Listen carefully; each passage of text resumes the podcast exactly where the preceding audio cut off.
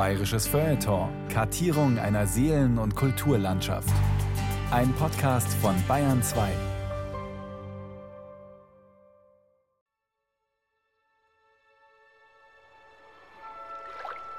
Ein Anblick, den ich bis heute in meinem 84. Jahr nicht vergessen kann. In Hemdsärmeln schwankt der leblose Körper Ludwig II.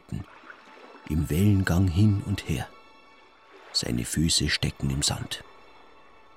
Oft hatten wir über die Launen unseres Herrschers geklagt und in den langen Wochen näherer Berührung auf den Berghäusern auch den Eindruck gewonnen, dass Ludwig sich fern vom Denken und den Gewohnheiten normaler Menschen bewege, dass er aber den Arrest eines gefährlichen Wahnsinnigen verdiene und nötig habe. Daran glaubten wir nicht. Sieben bis zwölf Gängemenüs waren jetzt schon an der Tagesordnung. Ich bewundere ihn und beneide ihn darum, dass er diesen besonderen König Ludwig II. aus unmittelbarer Nähe erlebt hat. Und ich finde, die erstaunlichste Begabung meines Großonkels war nicht die eines Kochs, sondern die eines Schriftstellers. Ich war jetzt gerade wieder in Linderhof. Es ist ja so lustig, wenn die dann bei einer so einer Führung genau das erzählen, was in seinem Buch steht. Tag und Nacht vertauscht. Er ist ja erst am Nachmittag aufgestanden. Das heißt, dann hat es am Nachmittag Frühstück gegeben. Theodor Hirneis. Vom Kücheneleven bei Märchenkönig zum Münchner Delikatessenhändler. Ein bayerisches Feuilleton van Eva Demmelhuber. Vandaag kunt u het kasteel met eigen ogen bekijken. Theodor Hirneis. Bis 1951 Feinkosthändler in München, von 1882 bis 86 Kücheneleve beim Märchenkönig. Sein Buch Der König speist Erinnerungen aus der Hofküche Ludwig II. von Bayern ist eine wichtige Quelle bei Schlossführungen in Neuschwanstein, Lindehof oder Herrenchiemsee und in der überbordenden Literatur über den Märchenkönig. 1936 veröffentlichte er erste Auszüge seiner Tatsachenberichte in der Süddeutschen Sonntagspost. In vier doppelseitigen Folgen mit Bildern, Urkunden und Rezepten berichtet Hirneis von den Extrawürsten des Königs und von seinen Wutausbrüchen, wenn sie nicht umgehend erfüllt wurden. Auf der einen Hütte müssen die Milchgefäße aus Silber wie Tierkörper geformt sein, in der anderen müssen die Kartoffeln in der Schale und in Asche gebraten serviert werden, und wehe, die königliche Badewanne kommt bei den Landpartien nicht rechtzeitig an. Die Erinnerungen von Theodor Hirneis sind eine wahre Fundgrube, auch für die nachfolgenden sogenannten Ludwig-Experten. Doch den Hofkoch und sein schmales Büchlein kennt kaum jemand. Vielleicht findet man die Erinnerungen wenigstens in den Museumsshops der Schlösser. 100 Seiten, 1953 im Heimaran Verlag erschienen, kurz vor seinem Tod. Schon gleich danach ins Italienische und Englische übersetzt.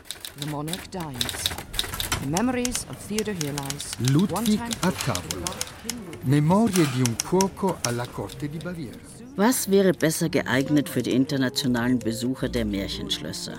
Doch auch hier Fehlanzeige. Obwohl es das schmale Büchlein schon 1954 bis in die Schweiz schaffte, Literaturnobelpreisträger Thomas Mann entlieh es sich dort ein Jahr nach dessen Erscheinen aus der Bibliothek von Kilchberg. Dienstag, den 6. Juli 1954. Grau, kühl. Las nach Tische und abends mit großem Interesse die Erinnerungen des Hofkochs Ludwigs II., Hirneis.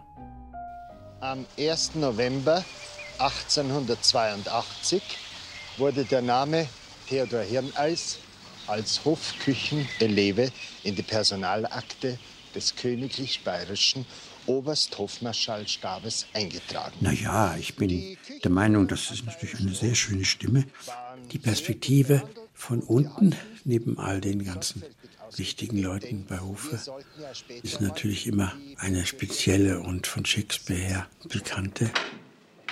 In der Münchner Residenz waren unsere Zimmer über dem jetzigen Herkulessaal unter dem damaligen Wintergarten. Dieser Wintergarten war eine ganz besondere Schöpfung des Königs, ein Ungetüm von Riesenausmaßen. Filmkünstler Hans-Jürgen Süberberg fand den Kücheneleven Hirneis bei der Recherche für seinen preisgekrönten Film Ludwig Requiem für einen jungfräulichen König.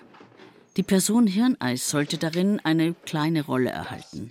Doch dann faszinierte den Filmemacher die Sicht des dienenden Küchenjungen so sehr, dass er mit Walter Sedelmeier aus den Erinnerungen einen eigenen abendfüllenden Film machte. Theodor Hirneis oder wie man ehemaliger Hofkoch wird.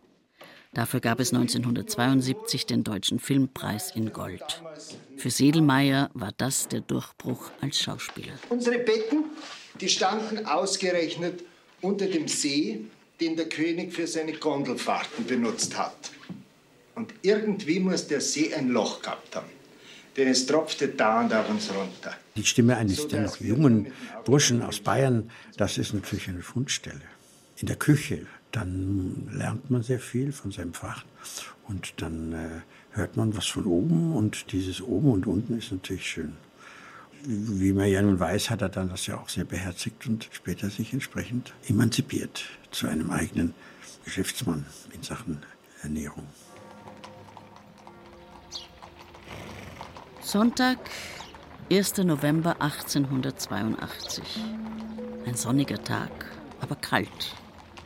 Vom Elternhaus Marienplatz 2 ist es nicht weit zur Residenz. Ein paar Kutschen warten auf Fahrgäste. Bei der Weinhandlung Orvé stehen rauchende Männer, unterhalten sich über die neuen Telefonapparate. Zehn Teilnehmer soll es schon geben. Und über die erste elektrotechnische Ausstellung im Glaspalast am alten Botanischen Garten. Die Mariensäule ist grün umrankt, die umliegenden Bürgerhäuser mit den Laubengängen und den feinen Stuckfassaden sind noch nicht von dem neugotischen Kolossalbau, dem neuen Rathaus, verdrängt. Die Veränderung des italienisch anmutenden Platzes mit den ausgeklappten Fensterläden, Markisen und Geschäften konnte der kleine Theodor vom Fenster seines Elternhauses im dritten Stock verfolgen. 1865, ein Jahr vor seiner Geburt, begann die Stadt mit den Abriss- und Umbauarbeiten. Lärm und Staub über Jahrzehnte. An diesem 1. November geht es für den 14-Jährigen fort, aus dem gutbürgerlichen Geschäftshaushalt in eine völlig andere Welt. Vorbei an Vertrautem, der Bierwirtschaft Donisel zur alten Hauptwache, vorbei am Juwelier Thomas, dem Geschäft des Onkels und dem Spielwarenobletter, in die königliche Residenz zum Dienstboteneingang. Viel hatte schon gehört vom König, der sich bei der von Leichnamsprozession vor sieben Jahren, 1875, zum letzten Mal seinem Volk gezeigt hat, von seiner vielgerühmten Schönheit, wie er später schreiben wird, der Gewandtheit des Verstandes, von seiner Freundschaft mit Richard Wagner, von der liebenswerten Neigung zu seiner Cousine, Kaiserin Elisabeth von Österreich und von der Bauleidenschaft der Majestät. Ich wüsste keinen Vergleich aus unseren Tagen, der das Gefühl veranschaulicht, das mich trug, als ich hörte, ich solle in der Nähe dieser hohen Persönlichkeit arbeiten, für sie mitsorgen dürfen. Küchenangestellter bei einem Staatspräsidenten heute, man würde sagen, eine gute Stellung. Was für ein mageres Gegenstück zu meinem jugendlichen Empfinden vom Glanz und Schimmer dieser Krone. In ihrem Umkreis sich bewegen zu dürfen, war das Glück. Sonne wird Theodor Hirneis in den nächsten vier Jahren, wenn überhaupt, nur durch nachtmüde Augen sehen. Denn der allerdurchlauchtigste, großmächtigste, allergnädigste König und Herr hat die Nacht zum Tag erkoren. Das heißt für das Küchenpersonal jeden Tag Nachtdienst. Nicht selten stellt sich Theodor Hirneis hinaus in die Kälte, um nicht einzuschlafen. Er lebt mit dem König und buchstäblich unter dem König, denn das Zimmer der Kücheneleven befindet sich direkt unter den herrschaftlichen Prachtsälen. Vom Wintergarten über dem Festsaalbau tropft Wasser in die Betten. Es kommt von einem See mit Wellenmaschine, mit echten Schwänen, Palmen, einem Papagei und großem Lichtspektakel. Eine magische Welt, 70 mal 17 Meter groß und viel zu schwer für den Nordwestflügel der Münchner Residenz.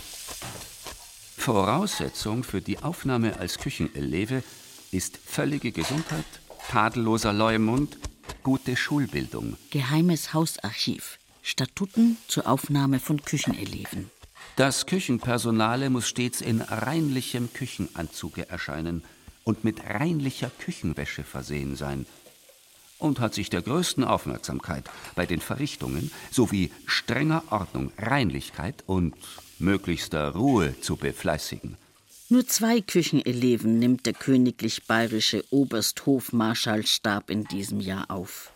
Eine Auszeichnung für den jungen Hirneis bei Dutzenden von Gesuchen aus dem ganzen Königreich. Das Erste, was mir vom reinen Küchendienst abgesehen beigebracht wurde, war mein Verhalten der Majestät gegenüber bei einer etwaigen Begegnung. Oberstes Gebot war dabei, den König nicht anzublicken, ja, man durfte gar nicht zu ihm aufsehen. Gebückt, den Kopf nach unten, die Arme lang, hatte man zu warten, ob man gewürdigt oder angesprochen wurde. Und das regungslose Verharren in tiefster Verbeugung machte Mühe. Zum üblichen Küchenstress kamen also auch noch die Launen und die Sprunghaftigkeit dieses sonderbaren Königs, der niemanden sehen wollte. Kräuter im Hofküchengarten der Residenz zu holen, konnte gefährlich werden. Denn wurde man dort vom König gesehen und sei es nur durch die Fensterscheibe, zog das Bestrafungen nach sich. Jeder Bedienstete hatte stets ein Entschuldigungsschreiben dabei. Als eine Art Luxus nimmt Hirneis auch die sonderlichen Diners zu viert hin, Vier Gedecke, vier neungängige Menüs, aber nur der König ist anwesend. Madame Pompadour, die Marquise de Maintenon, eine Mätresse Ludwig XIV. und Madame du Barry, eine Geliebte Ludwig XV., imaginiert er. Aber sie traten nicht mehr als andere herrscherliche Extravaganzen in Erscheinung. Immerhin blieb es mir bedenkenswert und Vielleicht spürte ich eben doch den Anhauch aus einer anderen, unverständlichen Welt, die sich nicht allein aus der herrscherlichen Abgerücktheit erklären ließ. Da war es dann beruhigend festzustellen, dass der König auch mit allen realen Nöten des Menschendaseins zu kämpfen hatte, dass er auch Schmerzen leiden musste, seinen Zahnarzt zum Beispiel fürchtete er besonders. Die vier Jahre, die der Küchenjunge seinen König begleitet, werden zu einer Schule des Lebens. Der Prunk, die Kunstwerke in den königlichen Prachtbauten, unbedingter Gehorsam, körperliche Fitness, starke Nerven und dazu die höchst anspruchsvolle französische Küche. Immer im Dienst sein, auf Wünsche und Befehle warten, sich lautlos bewegen, in Gegenwart des Königs nicht sprechen, in Gegenwart des Königs nicht schauen, Dutzenderlei Gläser und ebenso viele verschiedene Bestecke, Teller, Terrinen, Kandelaber zur richtigen Zeit am richtigen Platz zu drapieren. All das braucht die ganze Kraft und Aufmerksamkeit eines Dieners. Es war eine Ehre, es war ein Ausweis einer gründlichen und umfassenden Ausbildung. Hans Otto Meyer Kunsthistoriker und ehedem Kurator und Konservator des Münchner Stadtmuseums. Und es war eben auch der Nachweis einer absoluten Arbeitsbereitschaft. Und die königliche Hofküche hatte einen Standard, von dem heute auch Michelin-besternte und Gourmillot behaupte Köche nur träumen können. Von dem berühmten Schauessen ganz zu schweigen mit ihren kunstvollen Aufbauten mit Schlössern und Nymphen aus Nougat oder Kalbszungen, Pasteten, getrüffelte Pfauen, aufwendig zubereitet, tranchiert, mit ihrem Federschmuck prachtvoller drapiert, als die Natur es vorsah. Ganze Burganlagen wurden aus Gänseleberpastete nachgebaut, maßstabsgetreu, mit Kanonen und Kugeln, die allesamt essbar waren. Auch in der täglichen Hofküche wurde alles auf höchstem Niveau zubereitet, alles aufwendig per Hand und frisch. 60 Ei klar mit einem Schneebesen zu schlagen sei ziemlich anstrengend, berichtet Hirneis, vor allem wenn der Eischnee zum Schluss hin immer fester wird. Normale Zutaten wie Salz oder Zucker kamen nicht einfach aus der Packung. Sie wurden zerrieben, zermahlen, gesiebt und gestampft. Allein dreierlei Zuckersorten wurden in der Küche hergestellt, teils noch verfeinert mit Gewürzen und Blüten. Die Warenkunde war neben dem Küchenfranzösisch das erste, was ein Kücheneleve zu lernen hatte. Für die Grand Cuisine wurden die exotischsten Zutaten aus aller Herren Länder bestellt, aus Rom die Pfauen, Vogelnester aus Indien, Langusten aus Paris, Mastenten aus Rouen, Poularden aus Chalon, Wolgastöre gefüllt mit Malosol, gesalzenem Kaviar also. Und nach Stunden der Vorbereitung stopft der König alles schnell in sich hinein. Meistens beschäftigt sich seine Majestät mit Lesen und ist von seinen Büchern so in Anspruch genommen, dass ich vom Kammerdiener des Königs oft zu hören bekomme, ja, das ist was, kaum Zeit zum Essen hat er. Und natürlich kein Wort des Dankes oder des Wohlgemundethabens. Darüber denkt Herrn Eis später oft nach, warum andere, die dem König weniger treu zur Seite stehen, goldene Uhren, Grundstücke oder sogar kleine Villen geschenkt bekommen haben. Zum Nachdenken bleibt sowieso keine Zeit bei all den Reisen auf die Königsschlösser und Berghütten. Alles muss mitgeschleppt werden. Das passende Essgeschirr, Töpfe, Pfannen, Gläser, Tischleinen, die Livrees für die Lakaien, Pluderhosen und Turbane für die Zusammenkünfte im türkischen Saal im Königshaus auf dem Schachen, wo Ludwig seine Geburtstage zu feiern pflegt. Sämtliche Zutaten für die mehrgängige Menüfolge. Auf dem Berg wird zwar improvisiert, aber Abstriche will der König natürlich nicht hinnehmen. Auch für das Personal muss gekocht werden. 20 Träger für die Utensilien und die königliche Badewanne, denn der König pflegt bei Ankunft auf dem Berg sofort ein heißes Bad zu nehmen. Für diese Partien kann Herrn Eis in der Münchner Residenz trainieren. Trepp auf, Trepp ab, vom kühlen Vorratskeller in die Schlossküche. Die Temperaturen lagen deutlich 10 Grad höher als die Außentemperatur. Und das war schon ein schweißtreibendes Unterfangen, dem man nicht immer durch Fensteröffnen Abhilfe schaffen konnte. Weil dann nämlich wieder der Zug auf dem Herd und in den Öfen sich ungünstig veränderte, wenn man Durchzug zur Hitzeabfuhr versuchte zu erreichen. Wegen Geruchsbelästigung und Brandgefahr lagen die Küchen meist weit entfernt von den Speisesälen. In der Münchner Residenz war die Hofküche etwa bei der heutigen Schatzkammer untergebracht am Max-Josef-Platz. Der König wohnte aber ganz hinten im Hofgarten. Das sind mehrere hundert Meter, die mit dampfenden Töpfen zurückgelegt werden mussten.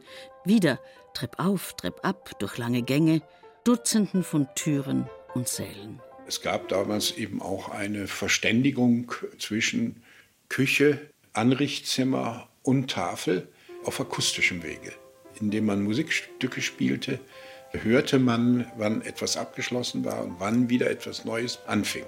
Die Wege waren lang und dadurch war das Auftragen dann eine wahre Kunst. Oder es wurde mit weißen Leintüchern aus den Fenstern gewedelt, als Zeichen für den nächsten Gang. Die Küchen zu Hirners Zeiten waren halb mechanisiert und äh, zeigten schon viel neuen Erfindergeist. Das waren insbesondere die großen Herde in der Raummitte, die einen Rauchabzug nach unten hatten. Und dann kamen natürlich auch neue mechanisch getriebene Bratspieße. Natürlich kochte man im Hof des Märchenkönigs Französisch. Vorbilder waren Urbain Dubois und Émile Bernard. Nach Deutschland geholt hat die exquisite Küche Johann Rottenhöfer, der begnadete Mundkoch Maximilian II., der Europa bereist und seine Kochkünste an vielen Höfen vervollkommnet hatte. Sein Kochbuch Anweisung in der feineren Kochkunst mit besonderer Berücksichtigung der herrschaftlichen und bürgerlichen Küche wurde wegweisend. Die Gastronomie berücksichtigt Menschen und Dinge, um alles Kennenswerte von einem Land zum anderen zu bringen, sodass ein kunstreich geordnetes Mahl gleichsam ein Abriss der ganzen Welt ist, wo jedes Land in vorteilhaftester Weise repräsentiert wird. Qualität war immer oberste Maxime. Über 40 Seiten widmet Johann Rottenhöfer allein der Fleischsprühe und den Fleischsuppen. Wichtig bei diesen Gerichten seien nicht nur die guten Zutaten, sondern die Art der sorgfältigen Zubereitung. So solle bei der Herstellung einer guten Fleischsprühe der Topf nur lächeln. Vom Ochsenfleisch mit Kartoffeln oder Gemüse, das die gutbürgerliche Küche zu der Zeit kennzeichnet, ist diese Kochkunst meilenweit entfernt. Rottenhöfer hat eine große Spannweite. Er besetzt eben beide Enden der einer einfachen Rindfleischküche genauso wie eben dieser aufwendigen europäischen und internationalen Repräsentationsküche. Niemals aber war Johann Rottenhöfer der Mundkoch von König Ludwig II., wie das in vielen Führern und Prospekten behauptet wird. Er kochte weder im Schloss Herrn Chiemsee, noch in Neuschwanstein, noch in Linderhof, denn als Theodor Hirneis 1882 in die Hofküche eintrat, war der Starkoch aus Würzburg bereits seit zehn Jahren tot. Jener Rottenhöfer, den Hirneis so oft zitiert, von dem er so viel lernte, war nicht Johann, sondern dessen Sohn Karl Rottenhöfer. Mit dem Tod des Königs am 13. Juni 1886 ist Hirneis Lehrzeit zu Ende. Vier Jahre an der Seite eines exzentrischen Herrschers, der seine Privilegien uneingeschränkt auslebte und sich doch in entscheidenden Dingen der Realität fügen musste, der seine Träume verwirklichen wollte und in Schwermut und Einsamkeit endete. Eine Lehre fürs Leben für den inzwischen 18-jährigen Theodor. Er sah bei aller Verehrung durchaus die Schattenseiten des Königs, der seinen Kammerdiener Meier zwang, mit ihm hohe Berge zu besteigen und sich dann jedes Mal königlich über dessen Höhenangst amüsierte. Zu diesen Einblicken kam das Fachwissen, das der junge Mann in der königlichen Küche erlernte, die an Organisation, Logistik und Exklusivität ihresgleichen suchte. Am Tag vor der Beisetzung, der König lag in der Hofkapelle, die Münchner Residenz voll mit Trauergästen, war Theodor Hirneis für die Wünsche der hohen Gäste als Nachtdienst abgestellt. Er saß in der Hofküche und holte seine Spieldose hervor, die er sich im ersten Lehrjahr von seinem Ersparten für 64 Mark am Odeonsplatz gekauft hatte, und ließ sein Lieblingslied von Mendelssohn Bartholdy erklingen.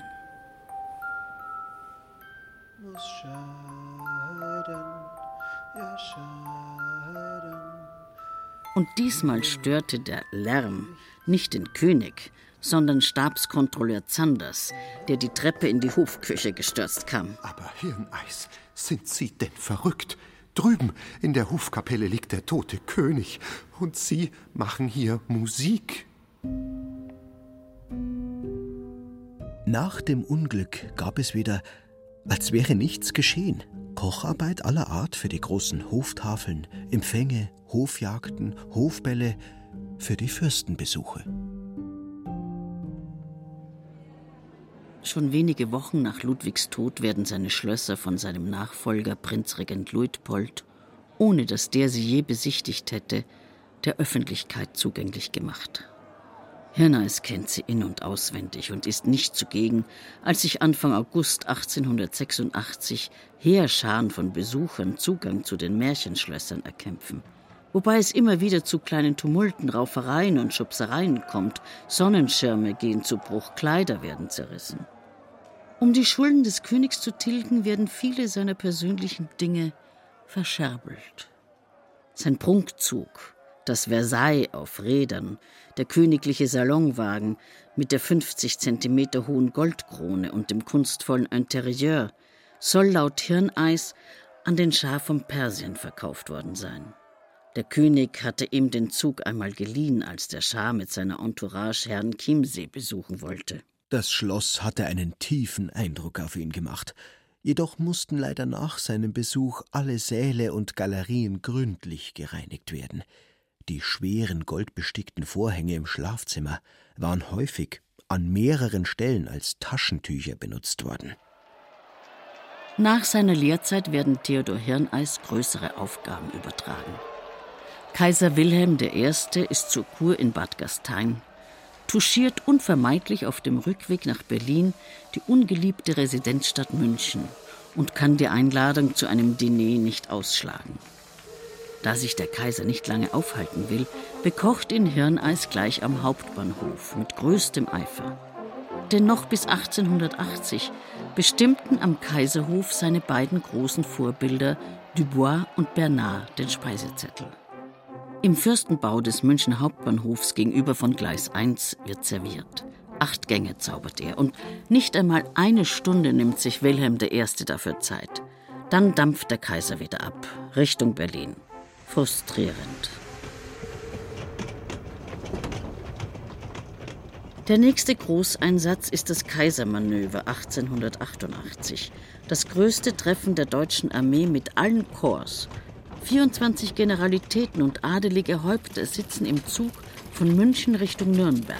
Und im Küchenwagen wieder Theodor Hirneis.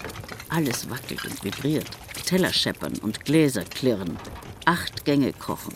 Servieren. Alles in drei Stunden. Im Jahr 1890 geht Hirneis nach Berlin.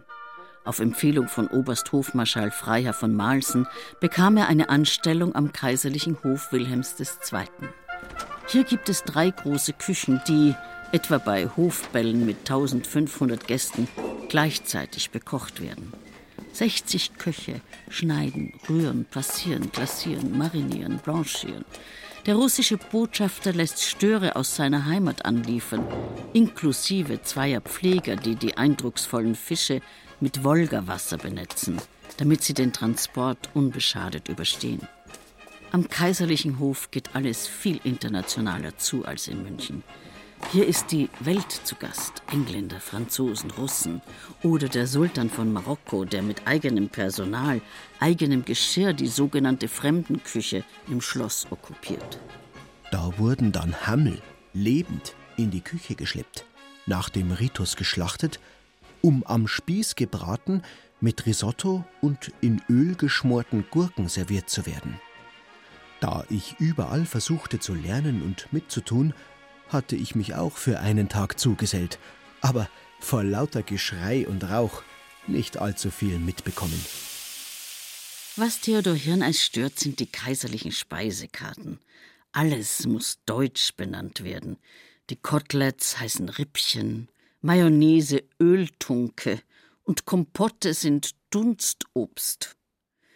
Dekoriert mit dem kaiserlich-preußischen Roten Adlerorden kehrt Theodor Hirneis 1897 nach München zurück, als königlich bayerischer Hofkoch. Zusammen mit einem Kollegen nimmt er gleich den heruntergekommenen königlichen Sonderzug unter seine Fittiche. Mehr Kästen für die Eisblöcke müssen her, praktische Schiebedeckel sollen eingebaut werden, Ablagen fürs Geschirr, verschließbare Vorratsschränke, ordentliche Belüftungen, zwei Schlafplätze für das Küchenpersonal, seitenlange Beschreibungen.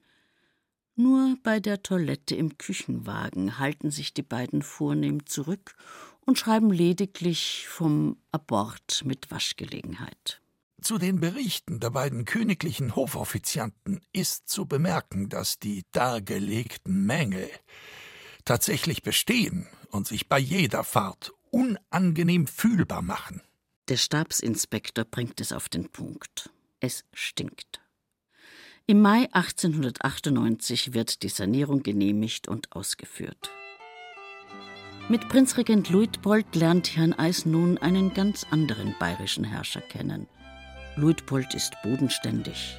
Seine Leidenschaft gehört der Jagd, auch der auf Fasane. Im Berchtesgadener Gebiet auf den Bergen und Almen rund um den Königssee, wo die Jagdgesellschaft feuchtfröhlich Strecken mit mehreren Sechzehnendern und Gamsböcken abgeht und mit Schnäpsen feiert, wird Hirneis mit den weidmännischen Bräuchen vertraut gemacht. Wildsauen werden im Spessart geschossen oder im Forstenrieder Park. Ein Metzger kommt eigens mit, der das Blut gleich warm verrührt und zu Würsten verarbeitet. Und Hirneis kann sich in der Zubereitung eines Wildschweinkopfs üben. Die königliche Hofküche war oft mit Erfolg bemüht, dieses Schaustück, dessen Herstellung viele Schwierigkeiten bereitet, vollendet auf die Tafel zu bringen. Theodor Hirneis schafft das Kunststück natürlich in höchster Vollendung. Vieles hat er sich mittlerweile in den Hofküchen angeeignet, neben der Vielfalt der Rezepturen und Zubereitungsarten auch wertvolles Wissen der Warenkunde. Er weiß Lamponpfeffer von dem aus Singapur zu unterscheiden, Bourbon Vanille von der aus Tahiti, beherrscht Einkauf, Logistik, Servierkunst, Weinkunde und Weinfolge. Der Weinkeller der Residenz war stets bestens bestückt. Während des Ersten Weltkriegs lagern dort ausgesuchte Flaschen im Wert von einer Viertelmillion Goldmark, während sich die Bevölkerung mit Lebensmittelmarken einschränken muss. Wärmestuben werden eingerichtet, Zinnkrugdeckel beschlagnahmt. Es gibt Flüsterkäuferinnen, die bis Geschäftsschluss warten, um sich dann außerhalb der Zuteilung als gute alte Kundschaft doch noch ein Packerl Seife aus dem untersten Fach der Ladenbudel flüsternd, also unter der Hand, zu ergattern. Könnte sein, dass unter diesen Flüsterkäuferinnen auch Anna Hirneis war, die Mutter von Theodor Hirneis, Oberhaupt der Familie. Jahrgang 1833, klein, resolut, Tochter eines wohlhabenden Juweliers. Sie hatte das Heft in der Hand, führte die Geschäfte, lenkte die Familiengeschicke, mit der ihr eigenen Disziplin und Pünktlichkeit, ganz im Stil des von ihr glühend verehrten Hindenburg. Vier Stunden, so verriet sie 1923 zu ihrem 90. Geburtstag den Münchner Neuesten Nachrichten, sei sie bei seinem Münchenbesuch im Hofgarten gestanden, um den großen Mann einmal aus der Nähe zu sehen. Anna und ihr Mann, der Säcklermeister und Handschuhfabrikant Otto Friedrich Hirneis, hatten elf Kinder. Vier starben früh, blieben sieben, vier Buben, drei Mädchen. Theodor war der Drittgeborene und ging beim Erbe leer aus. Die drei Brüder bekamen das Herrengeschäft für Handschuhe und Krawatten, das Haus am Marienplatz. 1888 kauften Anna und Otto Hirneis für 450.000 Mark auch noch ein Anwesen in der edlen Kaufingerstraße, es wäre ein leichtes gewesen, dem Sohn Theodor dort für seine Geschäftsgründung einen Laden zu überschreiben, weiß Traudel Stürmer, seine Großnichte. Sie gab 2010 eine Neuauflage der Erinnerungen heraus. Dieser Onkel Theodor war für mich eine Überraschung, weil er mich sehr herzlich begrüßt hat und er war ein sehr gut gekleideter, eleganter Herr und ich habe mich gewundert, dass ich diesen Onkel Theodor vorher nie gesehen hatte. Warum habe ich von ihm nicht mehr erfahren? Warum erinnerte sich meine Familie nicht? Oder warum interessierte sich meine Familie nicht für ihn? Na? Seine Position als Hofkoch bei König Ludwig II. machte auch keinen besonderen Eindruck auf meine Familie, denn er hatte ja nur Koch gelernt und viel Geld konnte man als Koch auch bei Hofe nicht verdienen. Zudem heiratete er auch keine betuchte oder vornehme Münchnerin, sondern eine einfache Frau aus der Oberpfalz. Von dort kamen unsere Köchinnen, unsere Haushälterinnen. Verstehen Sie, Standesdrücke, ganz eindeutig. Zum Ende des Jahres 1900 feiern die Münchner das neue glückliche Jahrtausend auf den Straßen. Sie sitzen bei apart zusammengestellten Menüs für drei bis vier Mark im Künstlerhaus, bei Schildkrötensuppe, Rehrücken und Forelle Blau oder diskutieren im Foyer des Münchner Volkstheaters Nestreus Lumpazzi Vagabundus. Tuscheln über die jährlich zur Jahreswende vom Kronprinzen vergebenen Orden und Titel, all die neuen geheimen Hofräte und Kommerzienräte und oben auf dem Turm des alten Peter melden zwei Feuerwachen den Brand in einem Geschäft in der Lindwurmstraße. Unterdessen sitzt Theodor Hirneis in seiner Mietwohnung im Färbergraben 7 im ersten Stock über der Planung seines neuen Feinschmeckergeschäftes. Er ist inzwischen aus dem höfischen Dienst ausgetreten und seit 1886 verheiratet mit Eleonore Ruderer, Tochter eines Oberpfälzer Verwalters und hat zwei Kinder, Anton Theodor und Bertha, geboren 1897 und 1899. Eine gute Zeit, weiß der Historiker und Kenner der Münchner Geschichte Hans Otto Meyer. Feinkost hatte damals Konjunktur. Es gab ganz neue Möglichkeiten. Es gab eine in München neu entwickelte Kühltechnik durch die Firma Linde. Es gab zuverlässige Fern- und Schnellzugverbindungen in alle Welt. Und mit den schnellen Zügen kamen die Dinge von überall her. Seefische, Moorschneehühner, Wacholder-Drosselpasteten.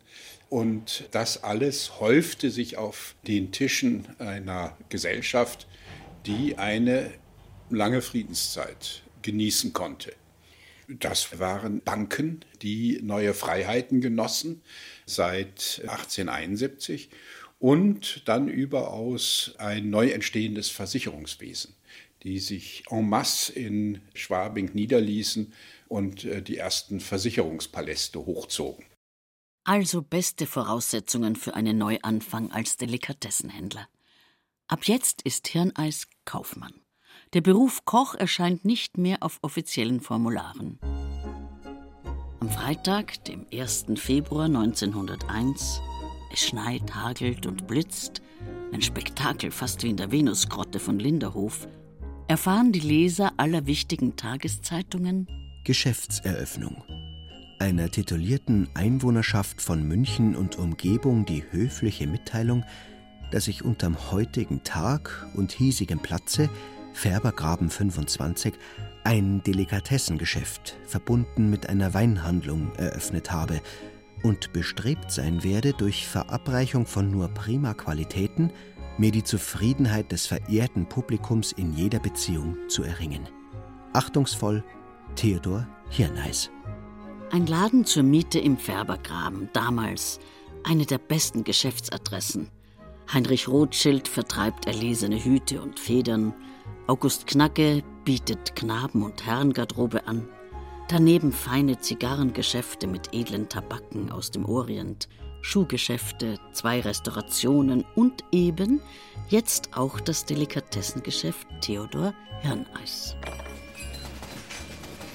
Schlank und rank mit einem kleinen Bärtchen, was am Hofe noch verboten war, schick gekleidet mit Anzug, weißem Hemd, Krawatte, darüber ein weißer Staubmantel, steht der stolze Inhaber hinter der langen Glastheke mit kunstvoll drapierten Türmen aus französischen Käsesorten, ausgesuchten Würsten und verschiedenen Schinken, Tarts, Vorspeisen aller Art und Fischdelikatessen, die Regale bis zur Decke gefüllt mit verschiedenen Kaffee- und Teesorten, Kakaos, Biskuits, zehnerlei verschiedenen Zwiebacksorten, Marmeladen, Weine, Champagner, Liköre, exquisiten Schokoladen. Es gab eine besitzende Klasse, die äh, vielleicht 5% äh, umfasste und äh, die über 10, 15 Zimmerwohnungen verfügte, über drei, vier Dienstboten, die besaßen Millionenvermögen. Die Gesellschaft war äußerst international. Man hat sich damals durchaus eingeladen und hat dann vor seinen Gästen in groß angelegten Speisezimmern und Anrichtzimmern repräsentiert. Es galt damals das Prinzip, je teurer die Sachen sind und je weiter sie herkommen, umso wertvoller sind sie. Und vieles kam auch über den Atlantik. Das waren lebendige Seeschildkröten, das waren die Salzwasserfische.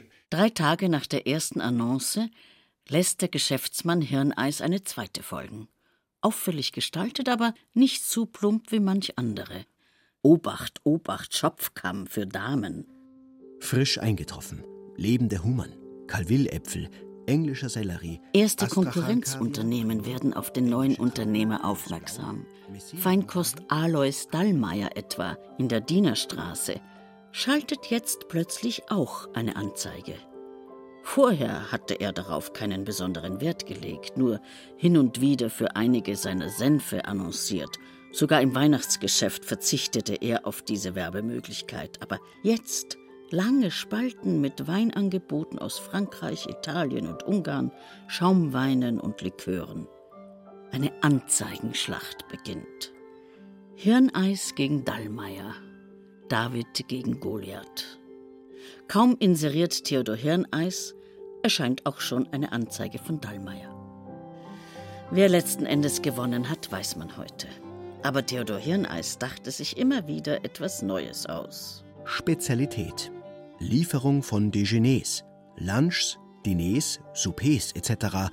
von der einfachsten bis zur luxuriösesten Ausführung zur gewünschten Stunde. Hochzeitsdiners in jeder Zusammenstellung und Personenzahl bei billigster Verrechnung, Menüs zur Einsicht aufliegend. Von wegen Dallmayr hat den Partyservice erfunden. Hirneis bot ihn schon 1901 an. Daneben offerierte er frisch gebrühten Kaffee, achterlei Sorten. 1906 eröffnete er in Starnberg, selbstverständlich in bester Lage in der Maximilianstraße 1, eine Dependance für Lieferungen nach Schloss Berg und nach Hohenburg, in der Nähe von Lengries, in die Sommerresidenz von Adolf von Nassau-Weilburg. Hirneis belieferte König Ludwig III., den Millibauern, der alles selber anbaute und seine Gäste schon mal vor der Einnahme des Mahls zu einem sportlichen Bad im See mit Leihbadeanzügen nötigte. Auch Prinz Rupprecht gehörte zu seinen Kunden. Aber den Titel königlich bayerischer Hoflieferant, der ihm oft angedichtet wird, bekam er nie zugesprochen. Hirneis war ein Selfmade-Man. Ihm fehlten Grundbesitz, Protektion, Bargeld und für so einen Titel musste man schon einige Tausender hinlegen. 1912 etwa 15.000 Mark. Die eine Hälfte kassierte der Hof, die andere der Staat. Und natürlich waren ein einwandfreier Leumund und beste Innovation erforderlich. Immer wieder reichte Hirneis Gesuche ein, mit untertänigsten, wohlwollendsten und ergebensten Grüßen. Doch er bekam entweder gar keine Reaktion oder Absagen bitter für den ehemaligen königlich bayerischen Hofkoch. Immerhin verlieh ihm Adolf von Nassau-Waldenburg den Titel eines großherzoglich luxemburgischen und großherzoglich badischen Hoflieferanten. 1908 zieht der Feinkostladen in die Kaufingerstraße 21. Das Geschäftshaus ist ein bisschen nach vorne versetzt so dass man den Laden samt Firmenschild und Auslagen schon von weitem sehen kann. Auffällige Markisen als Sonnenschutz und Blickfang, exklusive Geschäfte als Nachbar. Hier flaniert man gerne, trinkt Kaffee und kauft ein. Dann ging's mit dem Geschäft 1914 ein bisschen weiter Richtung Stachus in die elegante Neuhauser Straße 7, wo bis dahin die weltbekannte Wiener Firma Tonnet ihre Stühle und Möbel verkaufte. Das prächtige altherrschaftliche Haus hat einen kleinen Vorplatz, umzäunt von einem schmiedeeisernen Gitter mit Messingknaufen. Die Crème de la Crème kauft hier ein. Geschäftsreisende, die sich im nahen Hotel Deutscher Kaiser einquartieren und Tagesausflügler vom Hauptbahnhof. Der Krieg, denkt man zunächst, ist schnell gewonnen. Das wird nun entscheiden. Darum auf! Es gab keine Zerstörungen innerhalb Deutschlands. Es hat die Bevölkerung erst scharf getroffen in den letzten Jahren des Ersten Weltkrieges, als äh, dann der Hungerwinter eintraten, der berühmte Steckrübenwinter, wo es nichts zu essen gab, nicht mal Kartoffeln. Und dann entstand nach 18 eine sehr große Not im Grundbedarf. Wurstwarengeschäfte haben vier bis fünf Tage in der Woche geschlossen, wegen fehlender Ware. An Bierhallen das gleiche Trauerspiel, wegen Biermangels am Sonntag geschlossen. Nach dem verlorenen Krieg holt auch die Feinkosthändler die Realität ein. Französische Weine, bester Käse vom Feind, rien ne va plus. Nur in der Residenz fließen weiter Burgunder und Bordeaux. Um die Reparationszahlungen in den Griff zu bekommen, steuert der Staat die Wirtschaft. Zwangswirtschaft und Landeswucherabwehrstellen werden eingerichtet. Vorschriften über Vorschriften und Verbote, die die Kriegsgewinnler kaum tangieren und den Hunger der Bevölkerung zwar lindern, aber der Mittelschicht das Wasser abgraben. Die Feinkost- und Kolonialwarenhändler schließen sich in ihrer Not zu einem Verband zusammen, mit einem eigenen Wochenblatt, um als Gemeinschaft billiger einkaufen und gegen Missstände vorgehen zu können. Hirneis wird zum ersten Vorsitzenden gewählt. Man kämpft gegen die ersten Kaufhäuser, die großspurig in den Zeitungen inserieren. Wir mussten am Samstag siebenmal schließen, um einen Massenandrang zu verhindern. Mit ungeheurer Beharrlichkeit versucht Theodor Hirneis aus Einzelkämpfern eine Interessengemeinschaft zu machen. Er veranstaltet Weihnachtsfeiern im Kreuzbräu in der Brunnstraße, schreibt dafür Gedichte. Seine Tochter Bertha, mittlerweile Anfang 20, singt in hellstem Sopran, wie es im Verbandsorgan heißt. Rabattmarken sollen die Kundschaft binden, ordentliche Ware muss aufgetrieben werden. Hirneis warnt immer wieder vor bürgerkriegsähnlichen Zuständen. Man hört von Geschäftsplünderungen. In Gelsenkirchen wurde einem Kaufmann wegen steigender Preise mit einer Rasierklinge die Kehle durchgeschlitzt. Hirneis schreibt mitreißende kämpferische Artikel, versucht die Einzelhändler im Verband zu einen. Je mehr wir uns verstehen lernen, desto eher wird unserem Verband die Morgenröte einer besseren Zukunft erglühen. Protestkundgebung gegen die Erdrosselung des kaufmännischen und gewerblichen Mittelstandes. Je mehr Geld gedruckt wird und je mehr die Gütererzeugung gedrosselt wird, desto mehr steigen die Preise. Theodor Hirneis steckt viel Energie und Zeit in die Verbandsarbeit. Eingaben, Referate, Artikel für das Fachorgan, Ausarbeiten von Gutachten, Ausschusssitzungen – Seit 1921 ist Hirneis auch gewähltes Mitglied der Handelskammer.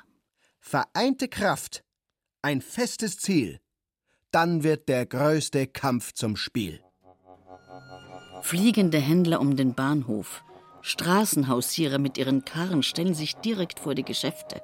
Wegen der hohen Feuchtigkeit dieser Früchte nehmen sie allen Straßenschmutz auf und sind dem Sputum der Passanten ausgesetzt. Billige Konkursmassen verderben zusätzlich die Preise, erhöhte Transport- und Telefonkosten. Theodor Hirneis übersteht die finanziell schwierige Lage, muss aber wegen der hohen Miete wieder umziehen, diesmal in die Herzogspitalstraße 7. Keine Einkaufsstraße, aber auch keine 20.000 Mark hohe Miete. 1930, da waren die großen Inflationen überstanden und da fing so eine Art Vorwirtschaftswunder an. Das ging bis hinein in die Mode, die betont wulstig, voluminös war, bis in den Einrichtungsstil, wo selbst äh, Kommoden und Schränke Bäuche hatten. Und äh, bis 1933 war eine nach außen gekehrte Opulenzmode. Hirneis kämpft seit Jahren für feste Ladenschlusszeiten, versucht die Flaschen, die Verpackungen zu vereinheitlichen, um den Preiswettbewerb nicht zu verfälschen. Immer wieder ein Thema die Fliegenplage. Die flogen im Kreis herum, die saßen auf den Wänden, die verschmutzten Möbel und Bilder. Sie kämpften ihren Todeskampf in äh, solchen Leimstreifen, die von der Decke runterhingen. Das war überall. Nicht? In den Vorräten krochen die Gewürzmotten, die Mehlwürmer herum. Es gab Mäuse und Ratten. Man war umzingelt mit einer Vielzahl von Parasiten, die von den Menschen profitieren wollten. Es gibt einen eigenen Reichsausschuss zu deren Bekämpfung und zur Volksbelehrung. Fliegenfänger werden zentnerweise gelagert. Notwendig für die Volksgesundheit. Trägt doch so eine Fliege nachweisbar 6000 verschiedene Bazillen mit sich herum. Und so ein Insekt vermehrt sich innerhalb eines Sommers und einer Generation um Milliarden neuer Fliegen.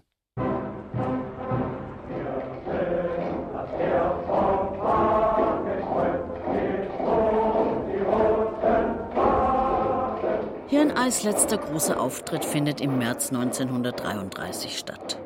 Zunächst wehrt er sich im Fachblatt noch gegen die NSDAP. Keine Politik in unserem Verband, Hände weg. Doch dann hält er eine höchst problematische Rede, zermürbt vom Existenzkampf der letzten zehn Jahre, den Vorschriften der Landeswucherabwehrstelle, den sich stündlich ändernden Preisen. Der 5. März und wir. Mit dem Rufe Volk, wach auf, hat ein Sturmwind alle Fesseln zerbrochen, alte Überlieferungen außer Kurs gesetzt. Bonzenhafter Eigendünkel muss praktischer Lebensauffassung weichen. Meilenweite Instanzwege werden durch mutige Entschlusskraft entschieden.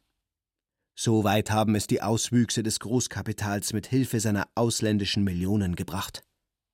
Zusammen mit einer ganz verfehlten Steuerpolitik, die den Kleinen pfänden ließ um den großen Konzernen Millionen Steuerschulden schenken zu können, ist es diesem durch und durch korrupten und angefaultem System gelungen, unter dem Schlagwort Gewerbefreiheit unsere Betriebe an den Bettelstab zu bringen.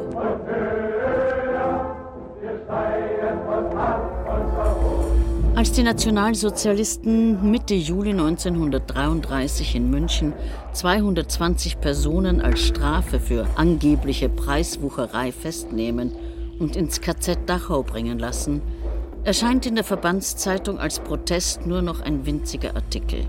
Es habe sich dabei um ehrbare Kaufleute gehandelt. Wenige Monate später ist die Zeitung gleichgeschaltet.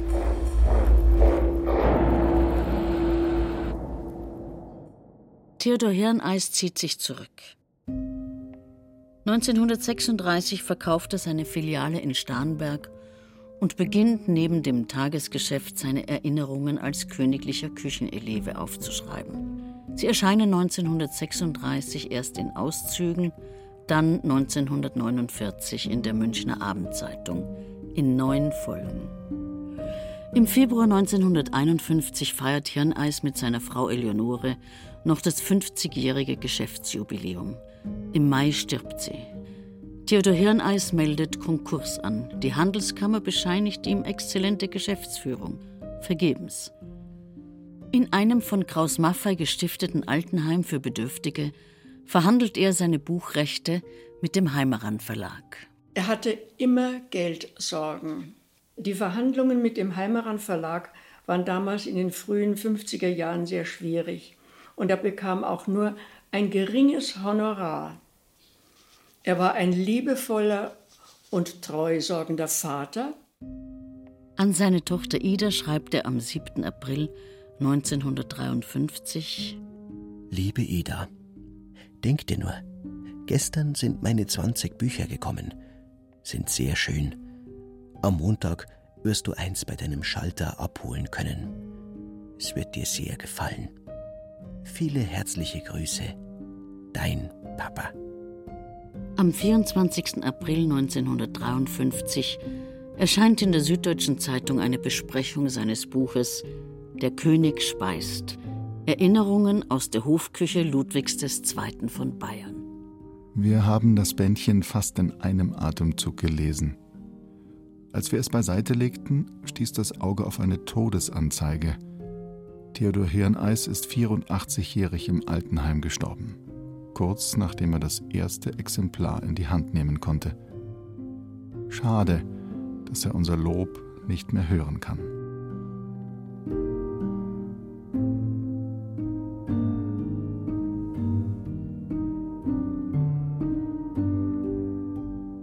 Theodor Hirneis, vom Kücheneleven beim Märchenkönig zum Münchner Delikatessenhändler. Sie hörten ein bayerisches Feuilleton von Eva Demmelhuber, die auch Regie führte. Es sprachen Andrea Wildner, Werner Hertel, Peter Veit, May, Johannes Hitzelberger und Friedrich Schloffer. Ton und Technik Regine Elbers und Chris Schimmöller. Redaktion Carola Zinner. Eine Produktion des Bayerischen Rundfunks 2022.